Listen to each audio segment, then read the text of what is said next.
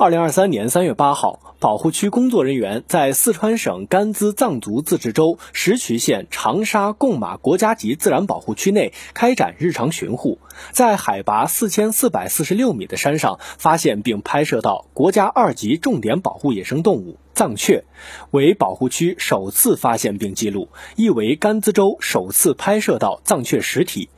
近年来，石渠县倡导生态优先、绿色发展理念。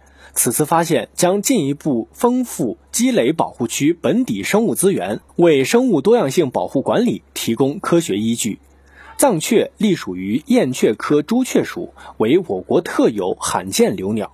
藏雀体长十七至十八厘米，喙细尖呈圆锥形，翅膀较长，翅尖几乎延长至尾端。雄性头部亮深红色，无眉纹，喉部深绯红色，并具白色点斑，腰部两胁和尾缘偏粉色，粉红色羽缘形成扇贝状纹。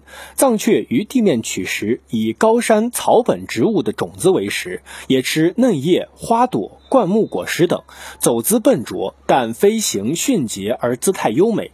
新华社记者杨进、尤翔宇四川报道。